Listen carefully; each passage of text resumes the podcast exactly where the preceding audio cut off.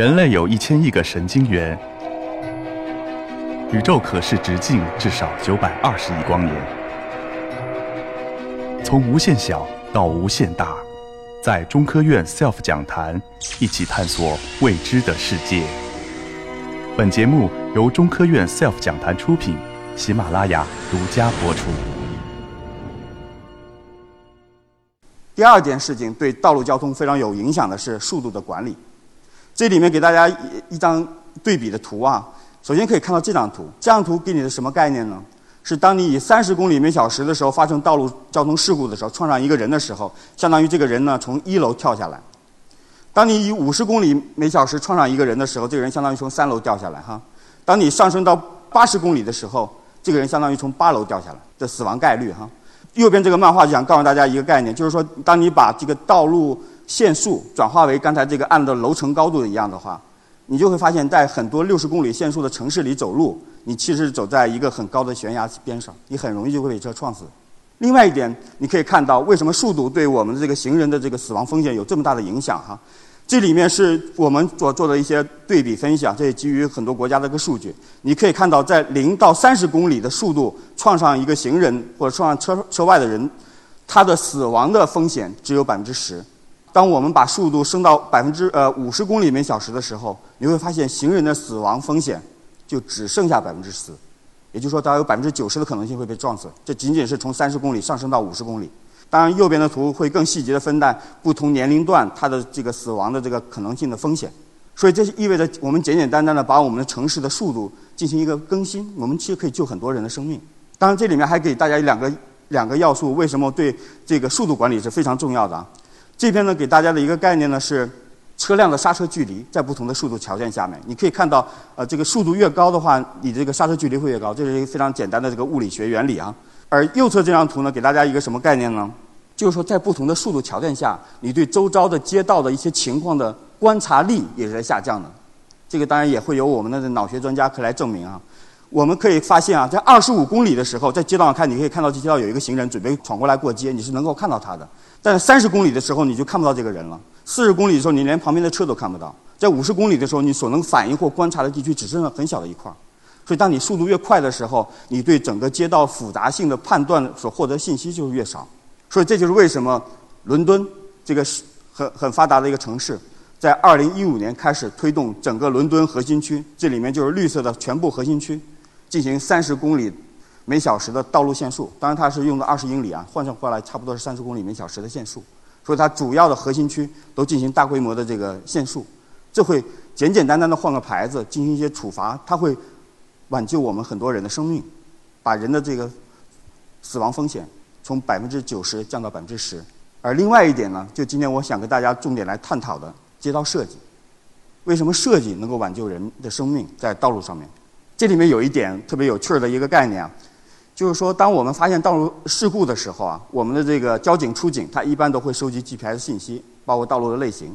所以我把这个 GPS 信息呢，把它放到做地理映射。看看它发生在城市的什么位置上。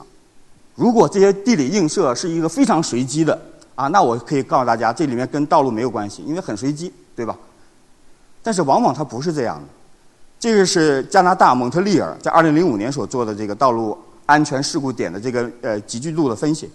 你可以发现，往往道路安全事故是集中在一些区域里面发生的，它的这个热度会比别的地方要高很多。这你就开始纳闷了：如果我酒驾随机的人，为什么我老在这地方会撞车？所以，当它出现地理属性的时候，就意味着这个交通事故是有这个道路环境的相关因素。同时呢，我们对纽约过去三年的所有的数据进行分析，你可以发现，连道路交通事故产生的原因，它也有地理的集聚性。在某些地方，它总是视线不好，或者汽车的这个经常会超速，或有的地方会有违规的过马路行为。连这个事故的原因，它也会有地理属性，会有集聚性。这一系列的数据想告诉大家，证明给大家说，道路对交通事故是有非常强烈的影响力的。这是一个很简单的一类道路安全事故，大家可以看一下，非常简单，它就是停车开车门会产生道路安全事故。当然，它会对这个电动车、摩托车会带来大量的这个这个安全的问题。但是我们所有研究的结果，推荐给大家的这个解决方案是什么？你要学会什么荷兰人的这种开门方式。你开门之后要往回头看四十五度角，看观察有没有人，对吧？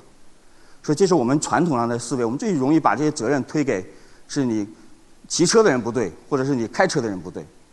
但从来没有人把认把这个东西认为是我们自己的责任，是我们设计的不对。但是美国做到了，其实它反而是从这个北欧这些国家学来的。这是纽约的四十二大街，在这条街上你可以看到这里面有一个自行车的骑行者，在这条街上会出现非常多的这样的开门导致自行车被旁边的这个移动的车辆撞死的这种案这种事例。但他并没有开始进行普及教育，让大家都四十五度呃回头开门。在纽约，他所做的事情是对整个道路进行重新的改造。他把自行车道移到最路的最左侧啊，最边侧，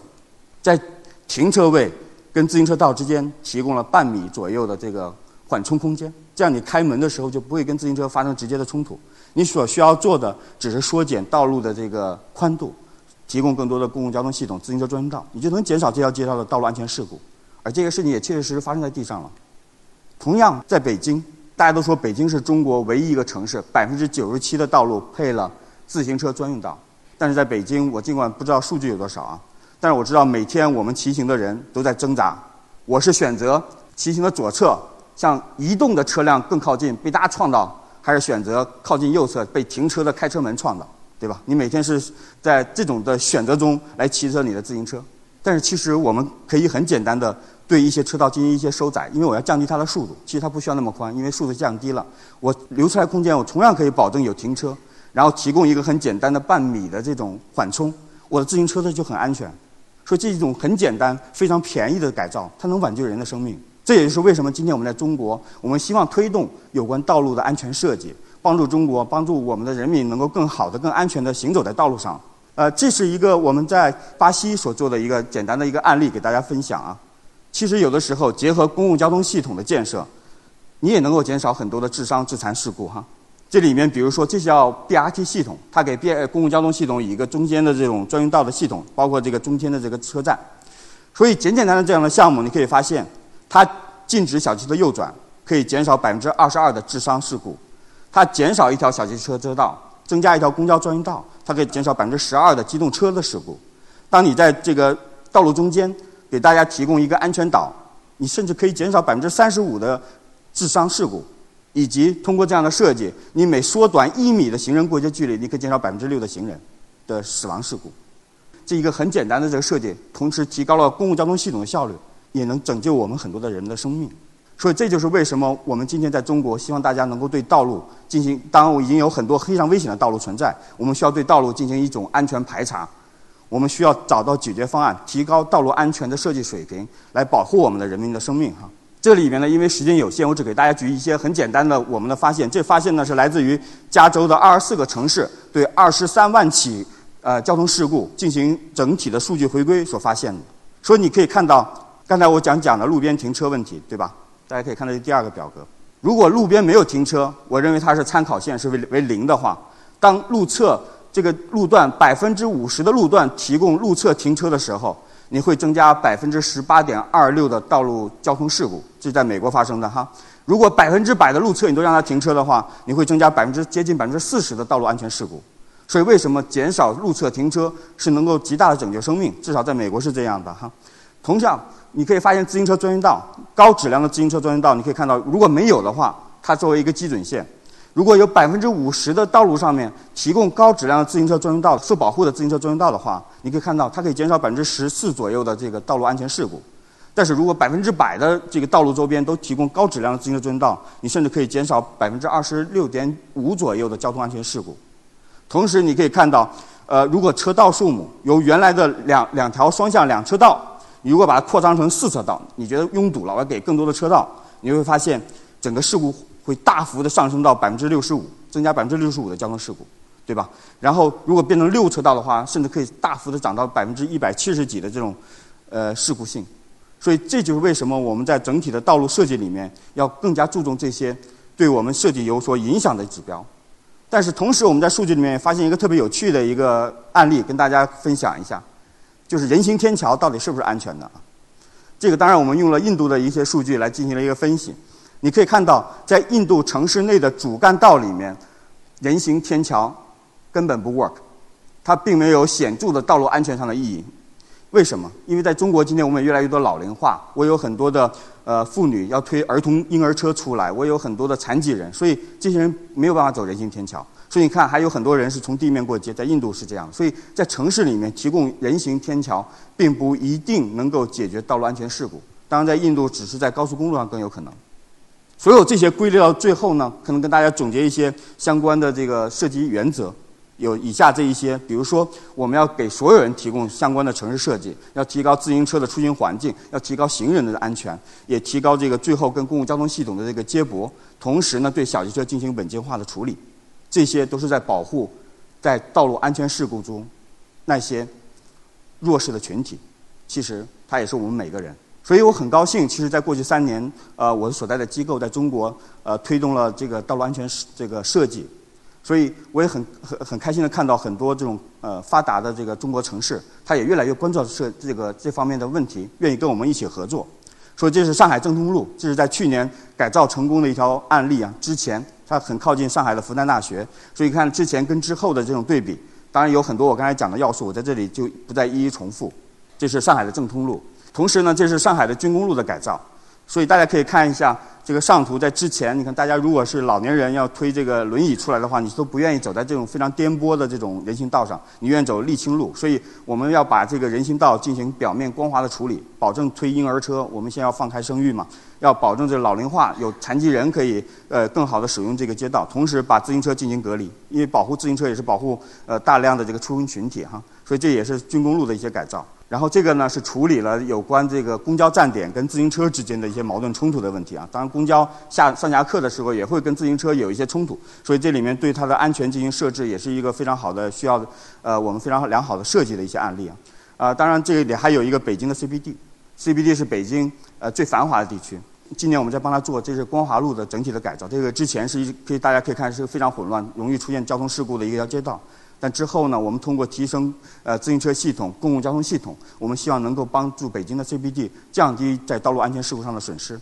这个也是非常豪华的这个国贸商场跟嘉里中心一之间一个非常非常危险的